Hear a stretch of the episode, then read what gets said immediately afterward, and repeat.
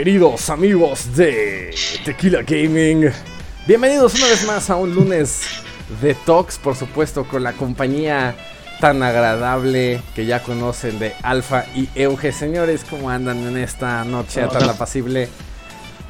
No sé por qué siempre digo noche, si este video siempre se publica a las pinches 12 del día, ¿va? Dato curioso, por si no sabían, grabamos esto a las 3 de la mañana. A las pinches 3 de la mañana, ¿qué horas son? No mames, ya son 4.40, güey. Por eso me corren en mi pinche departamento. No, no es cierto, no es tan tarde.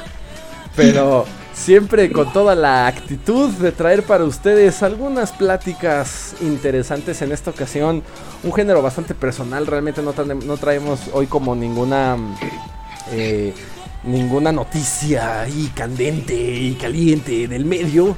Más bien lo que queremos es compartir con ustedes cuáles son nuestros géneros favoritos de los videojuegos, que creo que es un tema como bastante diverso, que se presta como para una plática bastante coqueta, bastante campechana, bastante casual. Pero señores, ¿cómo andan esta noche? Bien, Luis, muchas gracias.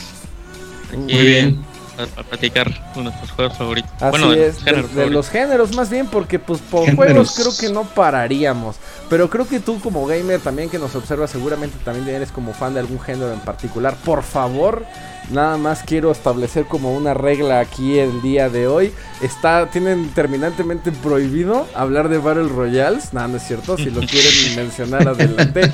Pero este, sí, vamos a hablar de géneros más que de títulos y por supuesto de algunos títulos que puedan, que, puedan fungir como ejemplo esta noche, ¿no? Entonces, este, no sé, arránquense, ¿de qué quieren hablar? ¿Qué género nos traen esta vez a la mesa? ¿Qué tal una novela visual? ¿Qué tal una película interactiva? ¿Tenemos algo así o no?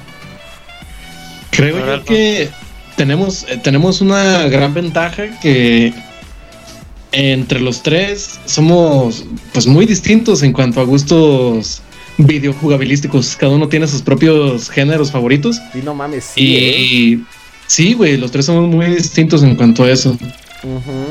Y yo me voy a me voy a lanzar con no sé si no sé si levantarlos de uno por uno o de una vez mis tres géneros favoritos. Pues si quieres, como ah. quieras tú dale, no te vas a hacer más esto es, sí, esto no tiene reglas acá.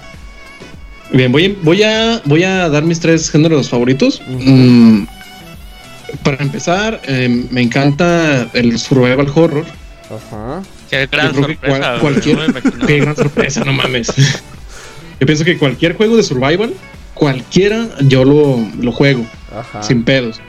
Ya sea un. Oye, pregunta, pregunta curiosa, perdón que te interrumpa, pero ahorita que acabas de decir eso, ¿Cuál es el peor juego de survival horror que has jugado en la vida, güey? El uno, uno, uno peor, uno que lanzó Xbox Live, creo que se llamaba Amy. Ajá. No mames, qué mal juego, qué mal juego. no nada más en la historia, sino en, las mecánicas de juego, en los errores que tenía por ahí. ¿Por qué, va, ¿de qué va el pinche juego, güey? Nunca lo había escuchado, creo. Yo tampoco. Es, un, es un mundo post-apocalíptico. Eh, tienes que cuidar de una niña y. Una niña que no se sé, llama güey. No, o sea, pero hay zombies. Ah, sí, güey. Es que, es que no, hay mucho que hablar de ese juego. No, no sé. Ni siquiera lo acabé, güey. Yo lo compré porque, porque me empezó a. Me llamó la atención. Y lo empecé y lo dejé a medias. Porque dijiste Survival el Horror. Sí, güey. Sí. O sea, pero lo compré y te lo regalaron. Lo compré, güey. ¿Cuánto gastaste en esa falacia, güey? Ay, güey, no me acuerdo. Fue en aquellos tiempos de 360 cuando empezaba el Xbox. Eh, el Xbox, ok. Ajá. No, no, tampoco, güey. Yo creo que esto estaba como en unos 15, 20 dólares. Ok. Más o menos. Eh, pues tampoco estaba tan barato, güey. sí, güey. Pero también hay algunos juegos por ahí, Survival, que no me han gustado mucho, pero que igual los, los he acabado por mera disciplina. Ajá. Y no hay nada peor que jugar por disciplina, cabroneta. Cuando juegas o cuando compras un juego que neta tienes que jugar nada más porque lo compraste, que es una de las pinches peores. Es como, es como jugar para reseñar, güey. Es una, es una falacia, es una falacia. Me acordé de otro. A ver. Me encanta, me encanta Alone in the Dark. Pero cuando jugué el, el ay, güey, no sé si era reboot o era que chingados, el pinche experimento. por favor, güey, di que es el de Wii. Creo que salió para Wii y fue, fue el primer salto a la, a la generación anterior. Ajá. Culerísimo, güey. ¿Ese es donde estás, donde estás en Nueva York? Sí. Juego coolerísimo, no se lo recomiendo. No, no mames. Pero pues así soy yo. Cualquier juego de survival que vea, lo voy a agarrar. Nada más lo compro el de Rule of Rose porque está como en putos 10 mil baros, pero. A la verga, ¿por qué tan caro, güey? ¿Qué pedo con ese juego? Eh, Rule of Rose es un, un juego survival que es, es en, en un orfanato. Ok. Se amorra, se queda varada y llega a un orfanato donde hay unos niños, cada niño tiene como un desorden mental y son líderes de una secta de niños. es como una media secta satánica. No hay mucho combate, pero está muy, muy chingón. O sea, y por el precio que tiene. Señor de las moscas, pero ah, algo así. Sí, Eso. Algo así. Oye, eh, para no. ¿Consideras el Last of Us como survival horror? Ah, gran pregunta, güey. Mm, tiene toques de survival, pero no sé. De que es un gran juego, de que es un gran yo no sé qué, yo no sé qué diferencia podría haber entre ese y no sé. alguno de los como ese y la novela del 2 de las 9 de la noche, güey. La neta, o sea, no estoy no estoy demeritando The Last of Us, pero es un melodramísima. O sea, es, un melodrama familiar muy cabrón. Es, es, como una película de los años 50 de la época del cine mexicano, pero bien hecha, güey.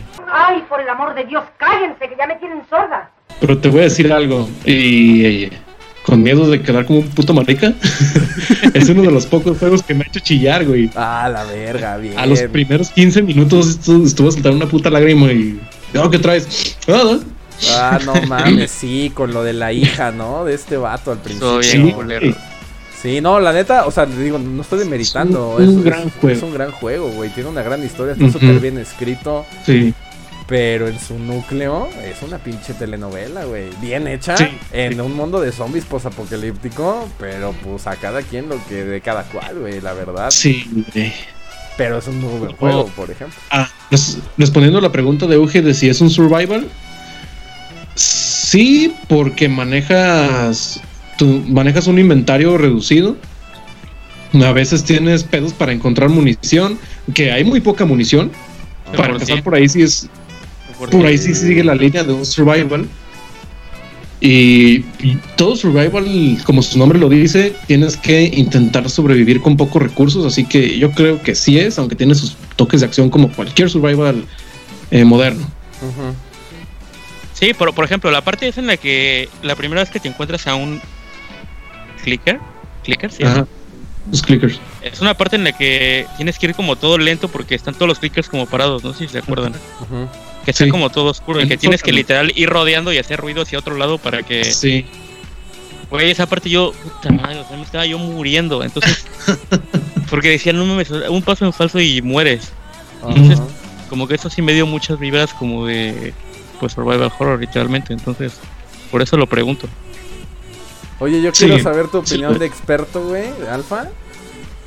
¿De qué, opinas de la saga de Telltale de The Walking Dead? Ay, no mames.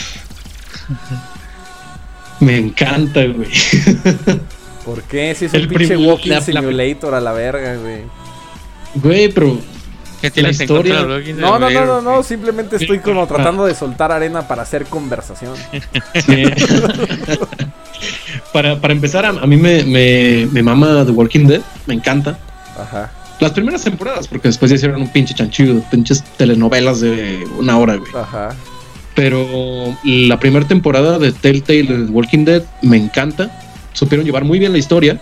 La segunda temporada también es muy buena. Ya después como que no supieron llevarla también.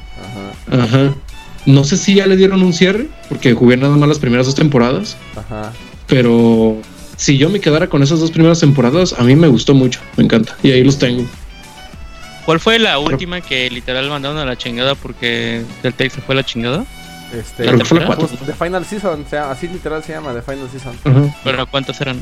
Fue- ¿Eran eran las primeras, era la 1, la 2, de- A New Frontier, sacaron como un spin-off que Ajá. se llama Mission El, el Michon. y después sa- salió este ahorita la The Final Season, que es el que Final re- Season. retomó Skybound. Que la neta ya jugué el primer episodio de, de, de Skybound, o sea, bueno, de- del desarrollo de Skybound. Les quedó verga, eh. Les quedó Pero- chingón. Es que lo, lo pregunto porque según yo también lo mandaron a la fregada, no estoy seguro. No, sí lo, sí lo terminaron y ya tiene fecha de salida del último episodio. Son cuatro episodios de la temporada. El último salió, bueno, el tercero salió apenas el 26 de marzo.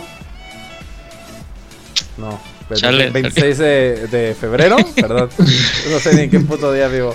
26 de febrero salió. Y este me parece que el, la última, el último episodio va a salir a finales de marzo, ya desarrollado por Skybound, estos últimos dos. Y la neta sí está verga, güey, sí está chingón. Se enfocaron un poquito más a la acción. Qué, qué sorpresa, pero este la verdad es que sí, sí está chido. Y ya meten más lore, meten más lore, lore de los cómics porque se basa en los cómics este, esta saga, subsaga. Ajá. Ya meten a los. Ay, cabrón. Los Whispers, Ajá. los susurradores. Ajá. Esto se me hizo muy verga, se me hizo muy chingón. Sí, los que pueden como medio controlar ahí a los. A los Sí, que, se, que walkers, usan ¿no? las piel de los, la piel de los zombies como camuflaje. sí. Sí, de hecho hay, uno de los personajes principales de esta última saga que, es un Whisper. Es un. Whisper. Whisperer. Un Whisperer. Mm. Oye, pero después de tanta interrupción, nosotros pinche te empezamos a atacar acá con miles de preguntas, pero ya te dejamos No, no, está bien, está bien, atáquenme, güey. Juegos, repre- juegos representativos de la, de la, de la, del género, pero no se vale decir. Resident Evil, güey. Eh, ¿Se vale Silent Hill? Se vale Silent Hill, siempre se vale. Es Silent mi Hill. segunda saga favorita, güey. Ok. Bueno, como que Resident y como que Resident y Silent Hill están a la Está- par. güey. están a la par. Ok. Hablando Es como un de. pinche cien pies humano, güey. No, no los puedo separar, Oh, güey. gran película, ¿eh? No sé si la han visto. Altamente recomendada por el staff. Un día que, un domingo Ah, que sí, estén- güey. Ustedes, cabrón. No, en la misma pinche bolsa, güey. un domingo que un domingo que no tengas nada que ver ahí con tus papás ¿cuál, cuál es el cien pies humano? Es un gran experimento científico. Sobre, sobre todo, por favor, la 2, donde aplasta Ah, no la cabeza del bebé cuando. Bueno, no, ya. No, No, spoileo. A la verga. Pero habla- hablando ya de otros géneros favoritos, Ajá. mm, mi segundo favorito es el shooter, Ok. ya sea, ya sea primera persona o tercera persona. Ok. Mm, mi saga favorita de shooters, yo creo que es Battlefield. Ujú. El Battlefield, no mames, desde que, desde que salió el 1942, Ujú. fue el primerito que jugué y no me arrepiento porque pasé años jugando y hasta ahora lo sigo jugando. Pero yo creo que mi juego favorito, shooter, y hablando de Battlefield, es Battlefield 4. Ok. Es el que le he metido, es el que le ha metido un putero de horas Ujú. Desde que lo tuve en 360 y me pasé al Xbox One, que me pasaron todas mis estadísticas y la verga. Ajá. Me puse a ver las horas que tenía y no mames, yo creo que he jugado más de la edad que tengo. Ah, No sé cómo vergas le hice. Pero sí, es de mis sagas favoritas, sí, juego favorito. Fíjate que a mí también Eh, me gustan los, los Shooter. shooters. Me gustan. Porque la Ajá. neta no, no puedo ser bueno en ellos. Porque soy zurdo y como apuntas con la mano derecha y eso. Ah, Siempre, sí, siempre, es siempre fui malísimo para los shooters. De hecho, durante mucho tiempo le huía hasta los, los como más normales y que yo siento que los de tercera persona son como más, más arcade. Como que realmente no sí. importa tanto. Como, no sé, como Uncharted o como Tomb Raider o algo así. O sea, hasta, hasta esos como que les, les subía un poco porque yo pensaba que necesitabas como ser tan preciso como los primera persona. Bueno, eso es la- al menos esa es la impresión que a mí me da. Pero al menos en los de tercera persona, a mí, por ejemplo, el de Uncharted y, y la nueva saga de Tomb Raider, puta, me maman, me encantan, me hacen muy buenos. Sí, güey, son una chingonería. Pero que no es tan shooter, güey. Bueno, sí es shooter, pero se concentra más en, en, en la aventura. Por eso te digo Yo que yo lo siento como más arcades, más como de que Ajá, más arcade. no importa tanto que, que tan buenos Un juego, un juego que combina muy bien la tercera y la primera persona, que es un juego que te caga, Euge, que tuviste que reseñar, es Ghost Recon Wildlands. Eh, yo Ah, no mames, fierro, pariente. desde es fierro, viejón. Desde que estábamos en la página innombrable, me acuerdo, me acuerdo muy bien que estábamos Saludos, por eh, cierto. viendo, estábamos viendo el, saludos putos, estábamos viendo el E3, todo el staff, Ajá. y estábamos viendo la conferencia de Ubisoft, y en cuanto salió ese puto juego, no mames, del, del pozolero, El el pozolero. del pozolero.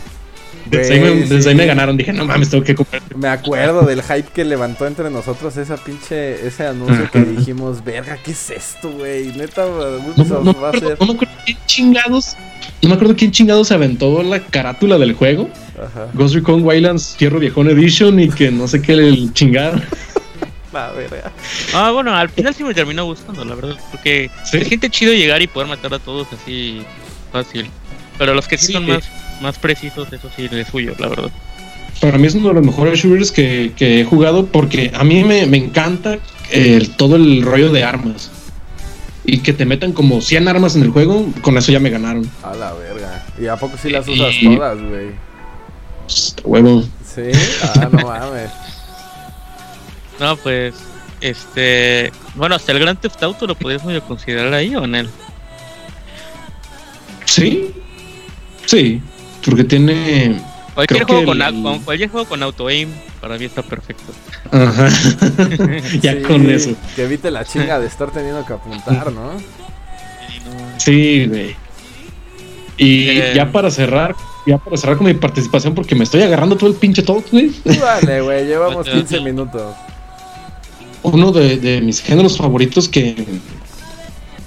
mm, no sé, güey. No, no tanto, pero me encantan los juegos RPG. Hay algunos que digo, sí, no mames, qué puta hueva. Pero mi, mi, mi pasión, pasión por los RPG nació con uno de mis putos juegos favoritos. Ajá, Yo, yo diría que está entre mis top 3 de juegos favoritos. ajá. Y eso es Chrono Trigger. Chrono Trigger, no mames. Creo que es la mejor historia que he visto en un videojuego. En las mecánicas de juego que s- son muy sencillas, pero son de las mejores que he probado en un RPG. Los personajes, cada uno tiene su historia, su carisma. Yo creo que desde ahí, con Chrono Triggers, nació mi amor por los RPG. Y yo no sé si Euge está de acuerdo, pero yo en RPG también meto Pokémon y. Ah, no. Sí, mira, Fire es Emblem. que. Ajá, es que lo que pasa es que Pokémon. Pues sí, es, obviamente es un RPG, porque literal tiene todos los elementos de un RPG, pero Ajá. es RPG para bebés, la neta. O sea, tiene como lo más básico, lo más hijo y, y simplificadísimo. Entonces por eso es Soy como tan. Tan popular, ¿no? tan. Ajá, tiene una curva de aprendizaje súper baja, la verdad. Por eso estoy- yo creo que considero que por eso- Pero sí es RPG. Y de hecho es uno de los únicos, de los pocos que a mí me gustan RPGs, porque siento que la neta, bueno, al menos a mí se me hacen como muy, muy, tienen muy complicados, tienen tantas, eh, tantas mecánicas, tantas cosas que hacer, que digo, no me paso más tiempo dentro de los menús que jugando, no sé, o esa impresión como que me da. Son pocos los juegos que yo, así de RPG que diga, puta, así, como el de Pokémon, como el de Persona 5, pero de ahí en fuera, tal vez también es porque me ha tocado reseñar muchos de esos chinos que les he dicho que japoneses. Chinos, Que no a me ver, todos encantan. son chinos. Todo lo asiático Coreanos. es chino. Ah, es que luego, luego mis amigos me regañan. Que no sé, Ah, la verga, todo lo No son asiático es chinos, chino, güey. pero. No- no sé. ¿Mm? No, no. Continúa. No, pero. Y a lo mejor porque Persona se parece a Pokémon. O sea, de hecho es súper parecido, nomás que he- hecho mejor. Porque también está de que los diferentes monstruos y los diferentes ataques y los, las ventajas y desventajas y eso. Siento que son muy chingones, muy, chi- muy chingones los RPGs, porque obviamente tienen un chingo de... O sea, yo creo que son es el tipo de juegos que más combina diferentes mecánicas y diferentes elementos. Entonces puede ser un mundo de cosas, pero si no eres súper clavado sí te puede abrumar. O sea, por ejemplo, intenté jugar el de... El de Nintendo que acaba... El de Nintendo de Square Enix, ¿cómo se llamaba? Octopath. Oh, no mames. Ajá. Y... Travel, algo así. También Traveler. porque la historia, la, la historia no estaba muy buena. Entonces también como que por eso no... No rompas mi corazón, no rompas más mi pobre corazón, diría caballo dorado, güey. No manches, es de las críticas más fuertes que tiene el juego. Güey, la gente no sabe qué quiere en la vida, güey. Estamos aquí para enseñarles. La misión de Tequila Talks es educar a la raza, güey. La, la La neta. neta no, los RPGs no. Oye, pero entonces, pero- pero entonces, ¿cuáles, qué géneros te gustan, güey? A ti. A mí, el puzzle. Puzzle es mi favorito. Y por, por diferencia. ¿Muchísimo? Por muchísimo. O sea, de verdad, cualquier juego puzzle automáticamente me atrae. Y lo, lo que me parece a mí interesante es que pueden ser como muchos diferentes tipos de puzzle. Y no. O sea, como que pueden ser juegos diferentes. Pero simplemente que tengan mechanical puzzle. Que lo que yo entiendo como mecánica puzzle es que llegas a un punto en el que tienes que hacer algo. Y no es como de, ah, bueno, lo hago ya, sino como que me quedo y me, me pongo a pensar un minuto, cinco minutos, diez minutos, a ver cómo, para, cómo hago para pasar esta parte. Ujú. En ese sentido, eso es lo que me gusta, me gusta mucho que te estimulen el cerebro de alguna manera y me interesa que pueden estar representados en ot- muchos otros géneros diferentes. O sea, por ejemplo, no sé, hace poquito estaba jugando Brave, no sé si tuvieron la Ah, oportunidad sí. de jugarlo. Sí, güey. ¿Están de acuerdo que es un puzzle? A Sí. pesar de que es un Sí. juego de plataformas.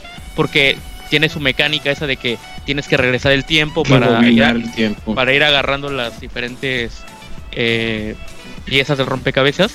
Entonces tienes que, no sé, matarte o ir y dejar una llave por acá y luego regresar el tiempo. Entonces, no solamente es voy y lo hago. El otro día estaba jugando, les digo, eh, de hecho hasta mi mamá me estaba ayudando, estaba jugando ahí. Y estaba- es- había una parte en la que no sabíamos qué pasar y ya estuvimos como 10 minutos así pensando, ¿qué podemos hacer? ¿Cómo le hacemos para pasar? Y así nos quedamos sentados así pensando hasta que se nos ocurrió.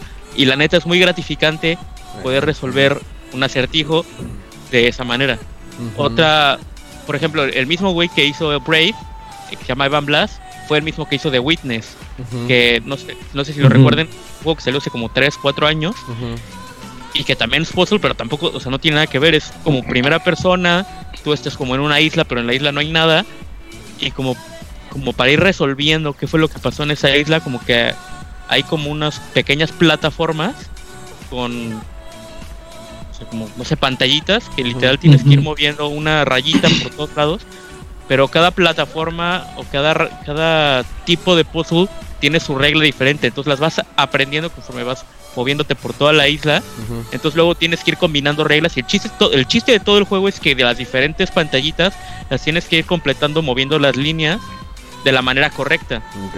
Y, y la neta te podías quedar atodado media hora o literal decías, no sé cómo hacer esto, te ibas a otra parte, resolvías otro puzzle en otra parte de la isla, y entonces decías como, ah, así se hacía. Ujú. Entonces eso es lo que a mí, lo que a mí más me gusta de ese tipo de juegos es eso, que te hagan pensar y que después de un rato que literal no sepas qué hacer, te quedas pensando o te vas a dormir o literal te vas a hacer otra cosa y de repente como de, ah, es así. Ese eureka, Sí. eso es lo que a mí me... Ujú. La gratificación intelectual.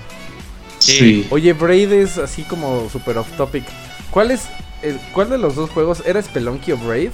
En el que tu personaje principal realmente era el villano, ¿era Braid? Great. Güey. Y perdón, spoiler, ¿eh, Rosa? Nah, pero ya tiene años, ya tiene, ya tiene años, güey, ya se vale.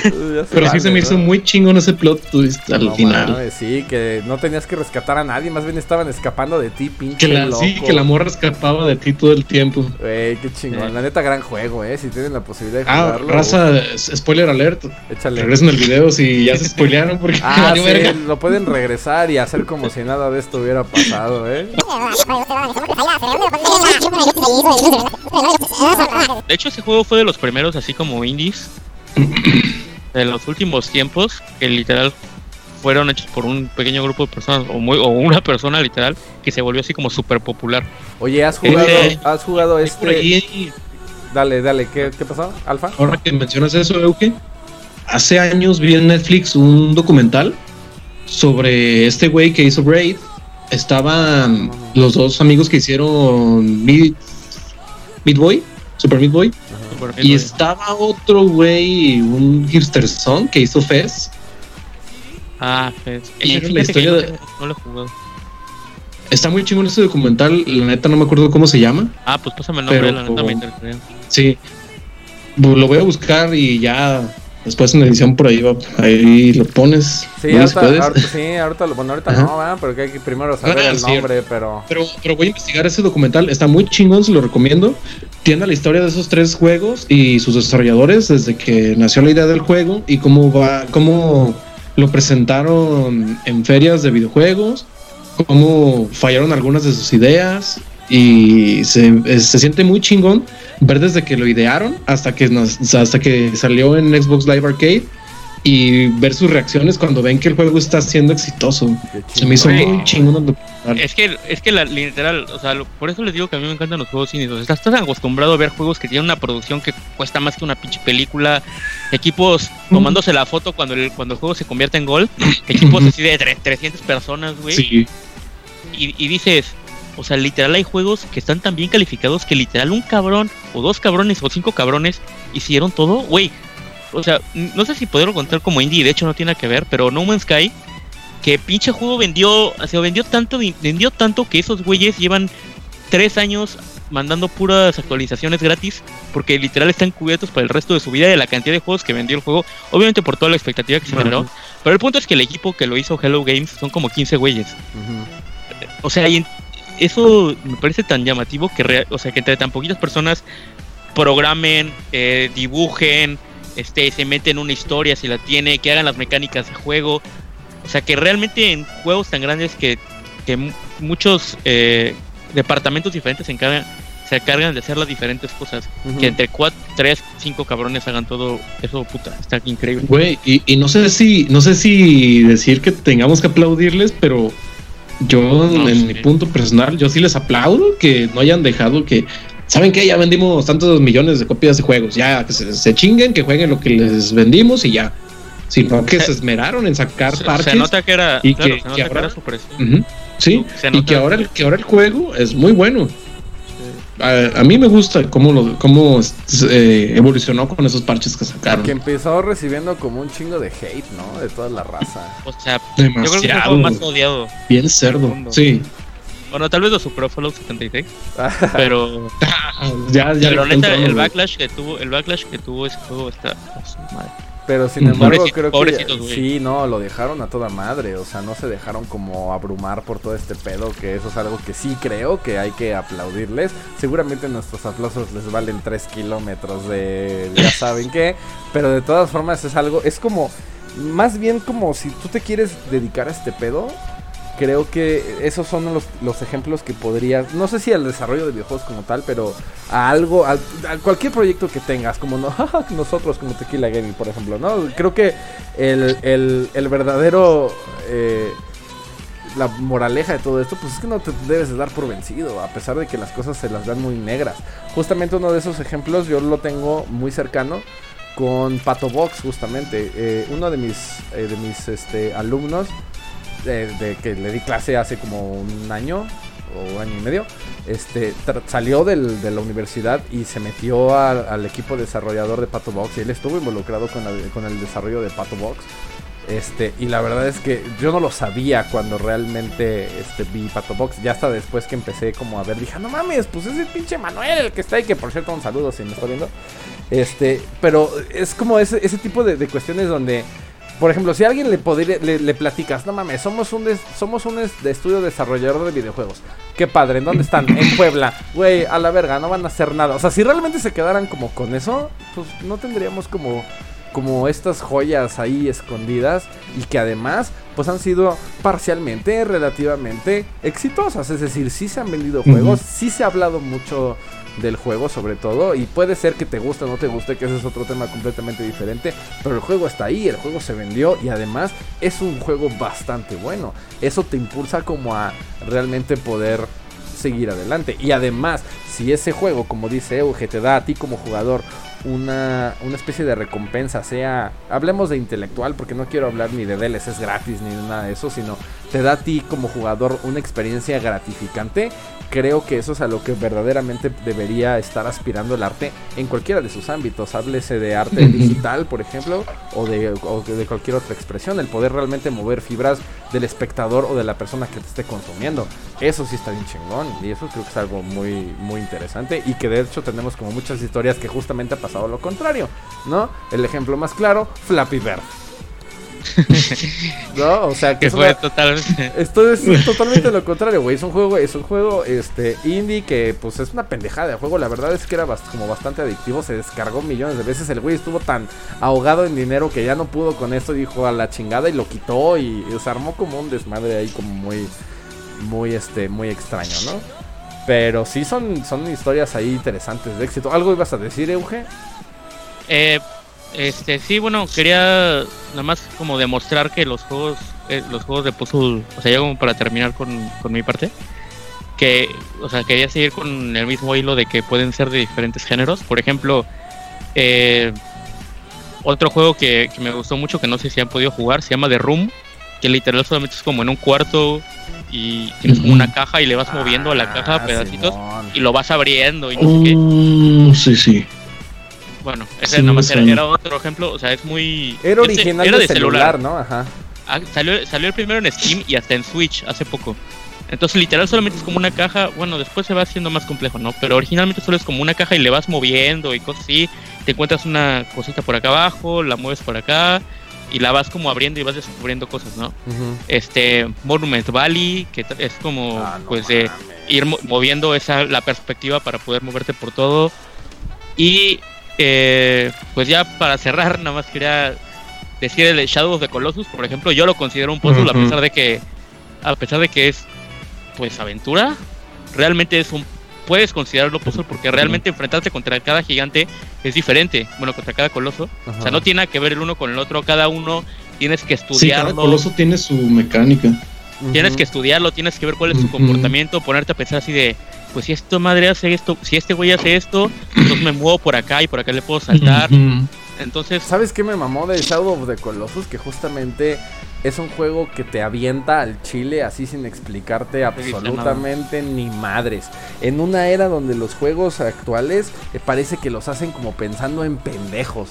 O sea, que no tienes como la capacidad de poder, la, capacidad de deducción para saber qué putas tengo que hacer o a dónde chingados tengo que ir. Digo que en Shadow of the Colossus tienes el beam este de la, de la, de la espada que más o menos te indica el rumbo pero no sabes ni cómo acceder a la zona donde está el coloso, no sabes ni cómo hacerlo bajar, no sabes ni dónde pinche pegarle para matarlo, y no sabes cómo subirte a él, o sea, eso es justamente como esta parte que, que dice Euge creo, que es donde en esta era donde en los juegos hay tutoriales para todo, güey, absolutamente, Shadows de Colossus es todo lo contrario, que tampoco es un juego pues tan nuevo, ¿no? Es de- del PlayStation 2.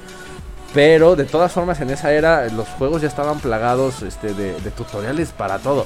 Este precio, eh, en la historia te decían, ah, pues es que si te quieres este, salir para acá tienes que brincar. Y entonces el- la acción se paraba, te salía el pinche texto ahí de, si quieres brincar, presiona X. Y entonces ya te, ¿sabes?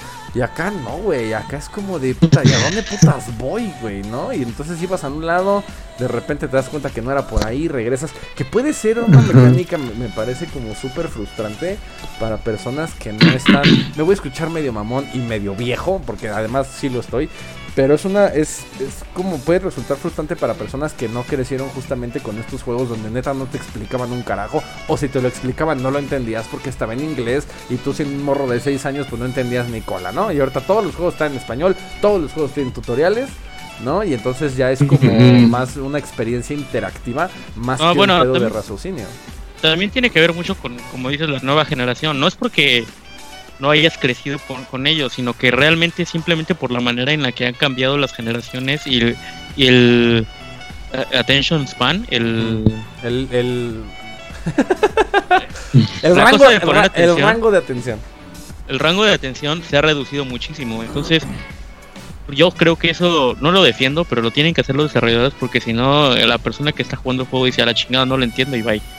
Eh, no tiene tampoco mucho que ver, pero por ejemplo en Pokémon, en la versión Esmeralda había como una una sección de- después del juego que se llamaba la Frontera Batalla, que era como la cosa más difícil que han puesto jamás en un juego de, de Pokémon, porque los güeyes se tenían legendarios y no sé, era como una especie de mini liga otra vez, donde los güeyes Ujú. tenían hasta como legendarios, ¿no?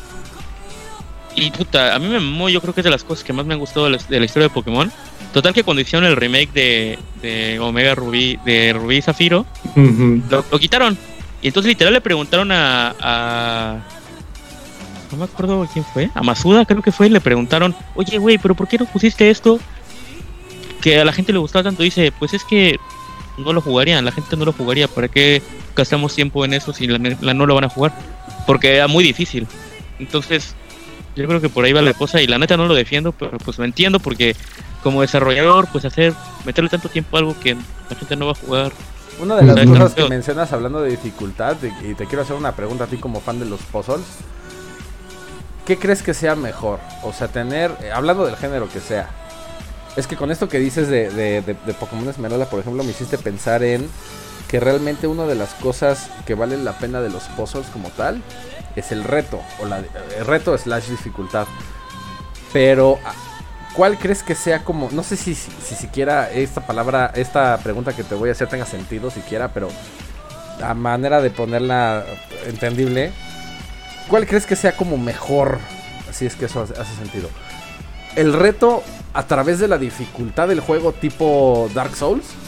¿O el reto a través de justamente entender y tener como el conocimiento de las mecánicas para poder resolver el problema que tienes enfrente. ¿O son cosas diferentes o, o, o, qué? O sea, yo creo que tienes que...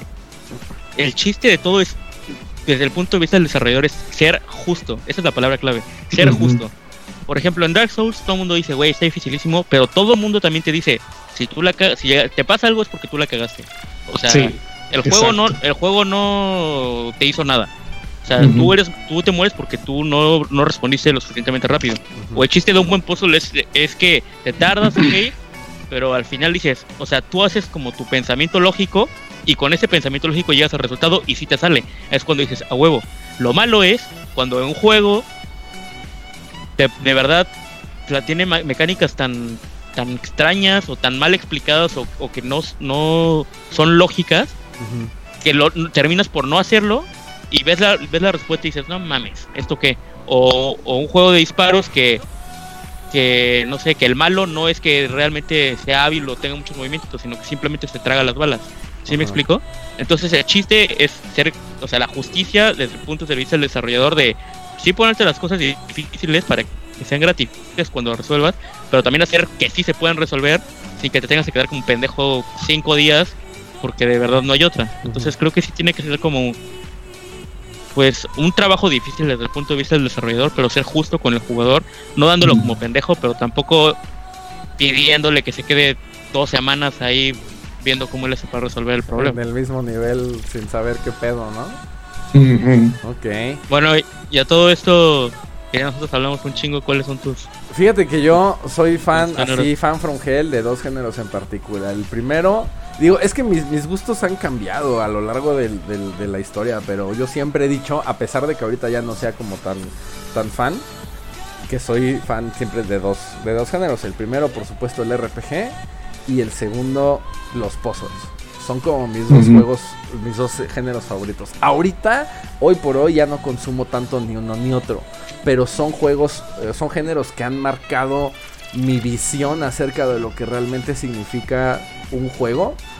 Y tengo como dos ejemplos. El juego favorito mío de toda la historia de la vida, mi top 1, es este Chrono Trigger.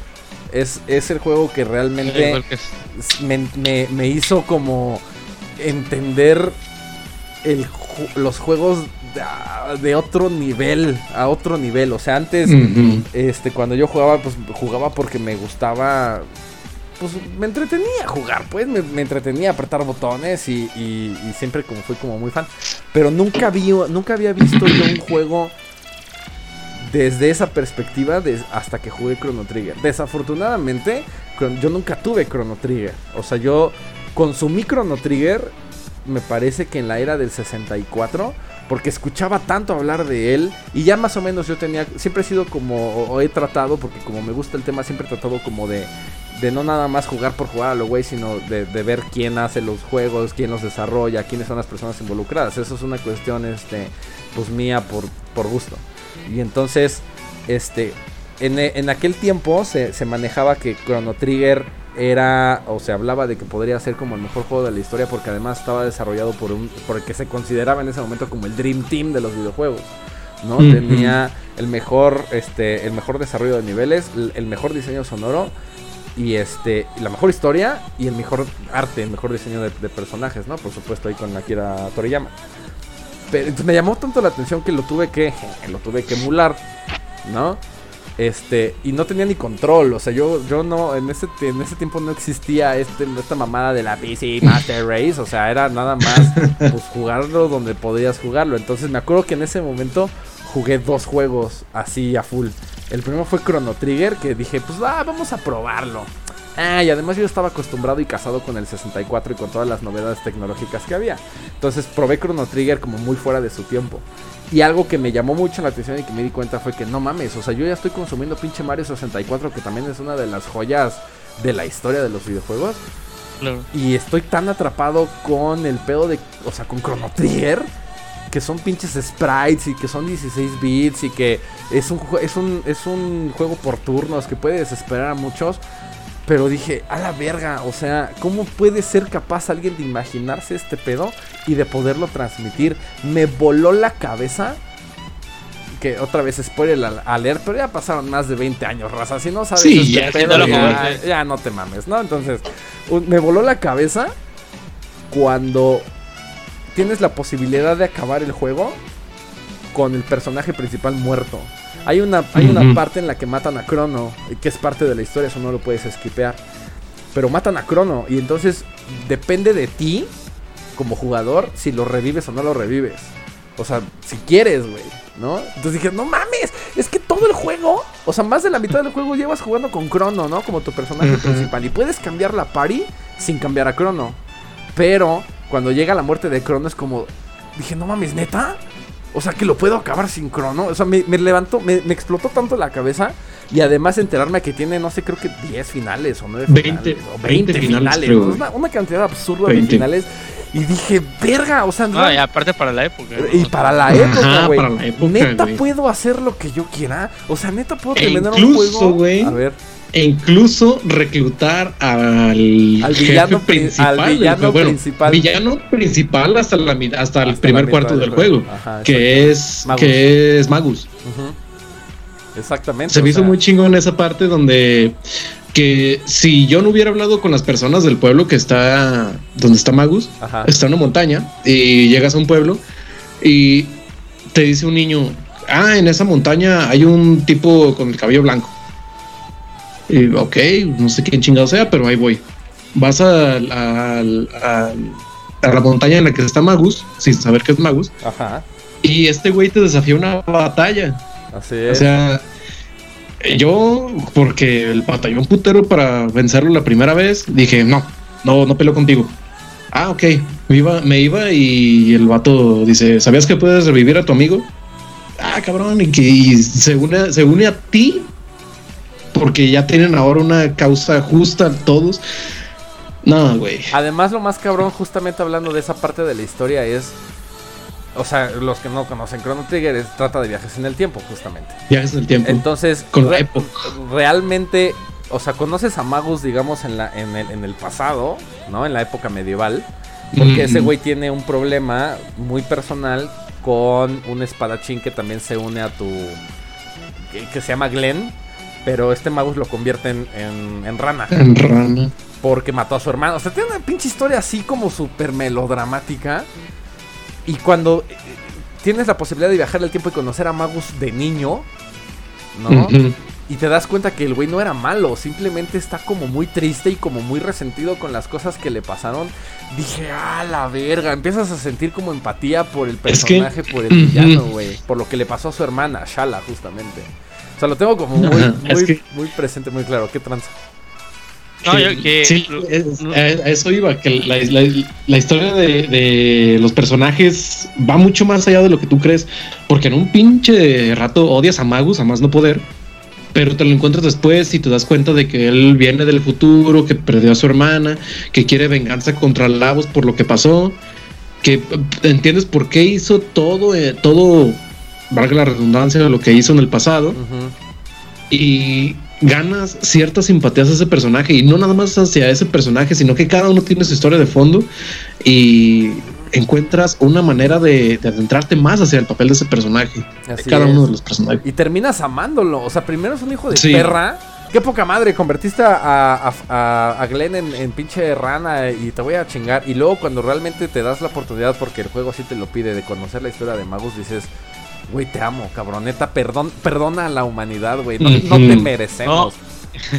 es que, ¿sabes qué? Que ahorita que estaban diciendo eso, se me ocurrió que algo que lo que creo, creo que estamos todos muy de acuerdo es que una buena narrativa realmente como que es fundamental para un juego. O sea, realmente es lo que hace que de verdad un juego se quede contigo.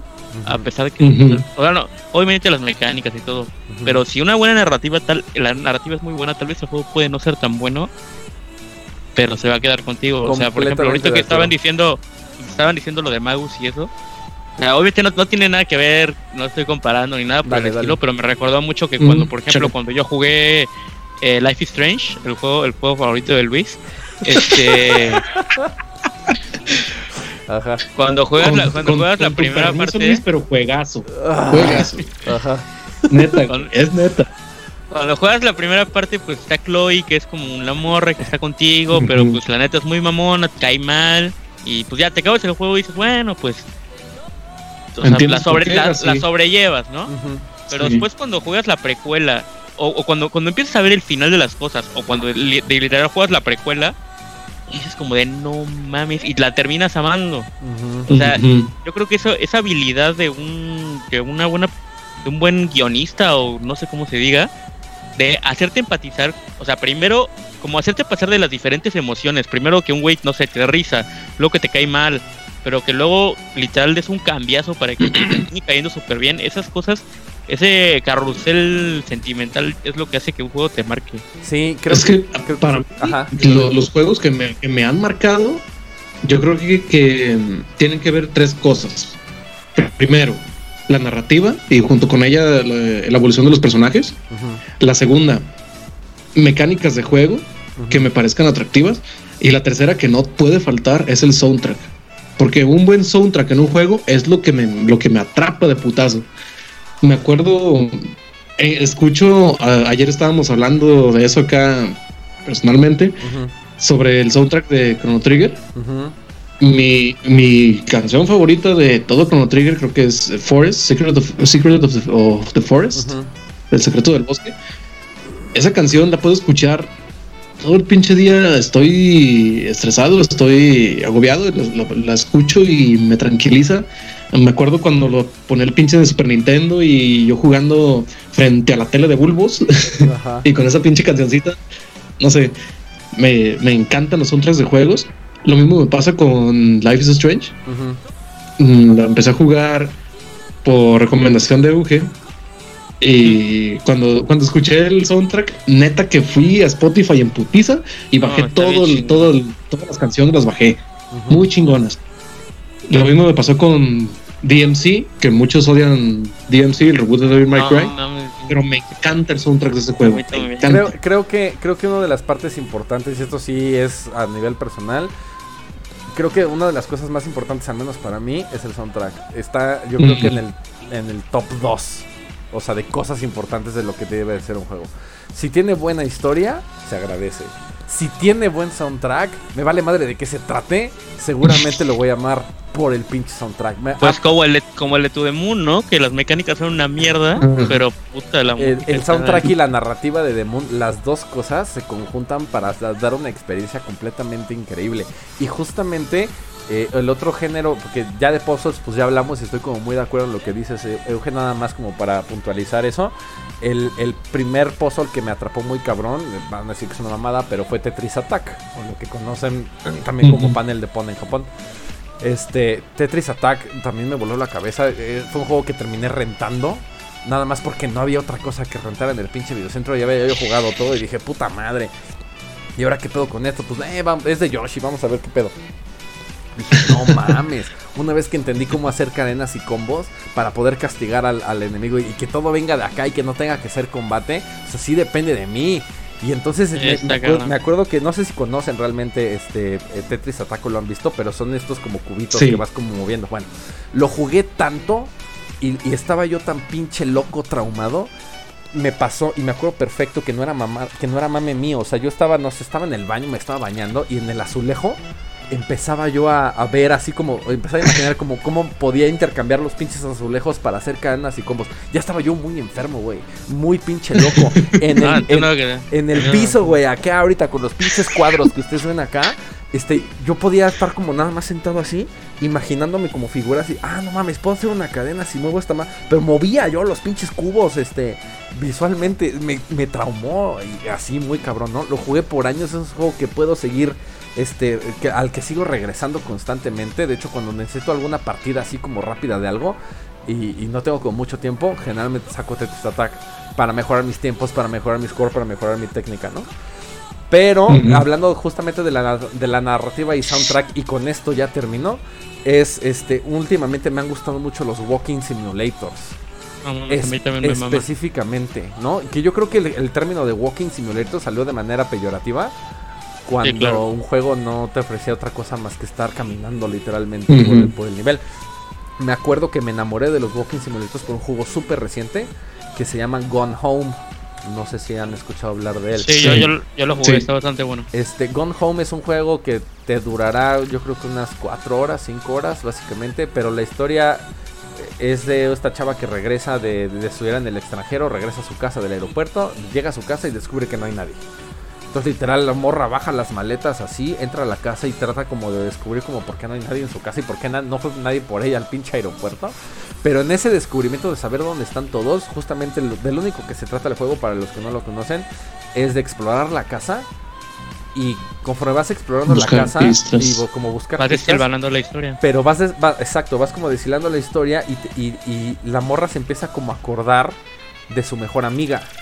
De cómo pasaban las tardes su mejor amiga en la sala, cómo, cómo se metían a su cuarto, la banda de rock que tenía su amiga. O sea, es como una historia como muy, muy íntima que literalmente habla de dos amigas. El pretexto es una pendejada. O sea, la- nadie fue por ella al aeropuerto y la morra llega a su casa y están todos solos, ¿no?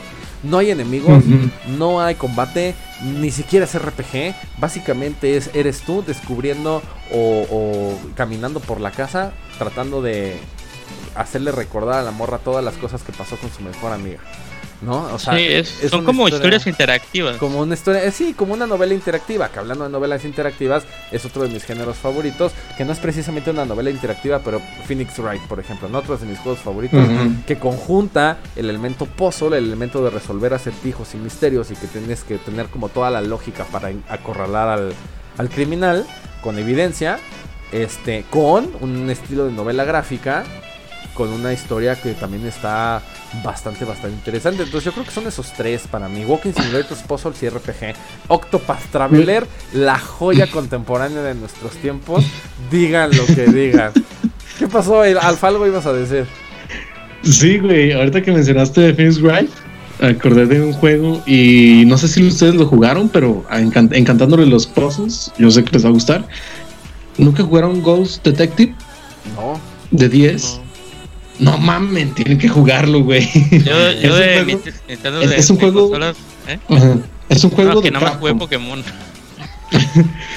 Es un juego de Capcom. Ajá. Es- está para Nintendo 10 y únicamente para Nintendo 10 porque aprovecha la, la pantalla táctil Ajá. y trata sobre un cabrón que matan. Eh, lo matan y se convierte en fantasma. Y este fantasma puede poseer diferentes objetos. O sea, te sueltan en la pantalla, te, te- sueltan donde, donde te moriste. Está el cadáver de, de tu personaje. Y justo donde está el, el cadáver de tu personaje, digamos, a un lado hay una lámpara. Te puedes pasar a la lámpara y ya cuando posees la lámpara, la activas y la lámpara se voltea del otro lado y te pasas a una sombrilla. Eh, Luego, ya que posees la sombrilla, así, te- así, básicamente es el juego. Pero tienes que ir descubriendo quién eras, porque tu personaje al morir no recuerda nada. Quién eras, por qué te mataron y cómo puedes hacer para regresar a la vida. Ah, no mames. Está muy, muy chingón. Muy recomendable. Y si, No, les, gusta- sí, si les gustan los puzzles, deberían jugarlo. Yo siento que me perdí muchos juegos de Game Boy y de DS y de 3DS porque la gente no jugaba Pokémon. Pero sí me voy a poner a buscar porque luego sí ya han dicho varias cosas ustedes que realmente suenan chidas. Por ejemplo, el, otro que estaba, el que dijiste tú la otra vez. ¿Quién, eh, bueno, que estaban diciendo Cl- Clock Tower. No, Ah, Clock Tower. Clock Tower. Sí, no, sí. no sé, el que ibas como anotando tus cosas. Ah, este, Flower Sun and Rain. Ah, no. Eh, Ah. ese. De Suda 51, gran juego. Es, es, es puzzle con, es puzzle combinado con, walk, con Walking Simulator, literalmente, porque te, te- cuentan los pasos. Entonces. Sí, juntaron como lo mejor de ambas de ambos géneros y además ese juego rompe la cuarta pared muy cabrón. Ah, eso me gusta. ah, pues mira, ya, ya solamente te quería decir que si te gustan esos, que pruebes el que mencioné también hace como dos talks, el de Edith Finch. Ajá. Porque literal también es eh, también así, es, de hecho es muy parecido, llegas a la casa y no hay nadie y tienes que ir descubriendo la historia, pero es como que se parece en ese sentido en el que no hay nadie y tú tienes que ir descubriendo y vas leyendo cosas y vas descubriendo cosas, pero también tiene como cosas de gameplay interesantes, pero entonces como que ahí le va añadiendo un poco de cosas para que no sea simple. Sí, no, vi, el, gameplay cuando lo pusimos en, el, en el talk y se ve bien chingón, se ve interesante. Sí, no, súper bien. O sea, por ejemplo, Alfa, había una parte en la que te está, estás leyendo como la historia de una de un güey que le encantaba soñar despierto, ¿no? Entonces como que te metes como a esa persona, o sea, como que te metes a su sueño o ver cómo era esa persona. Y literal en la, parte como para demostrar que estaba soñando despierto está el güey como cortando a peces, como que eso se dedicaba. Pero empieza como a soñar que se movía en un barquito e iba por todo el mundo conquistando países, ¿no? Entonces literal con una palanca estás cortando los, los peces, los pescados y con la otra palanca estás moviendo al, barquito. Entonces, esa es como, un, es como una manera muy acertada de como plasmar el soñar despierto dentro de un juego porque tienes que estar como concentrado en las dos cosas al mismo tiempo. Pero, o sea, me parece muy interesante ese juego. Creo que te puede a ti gustar mucho si te gustan ese tipo de ir descubriendo la historia y que tenga que ver más con leer y escuchar y todo eso más que pelear o algo por el estilo. Venga.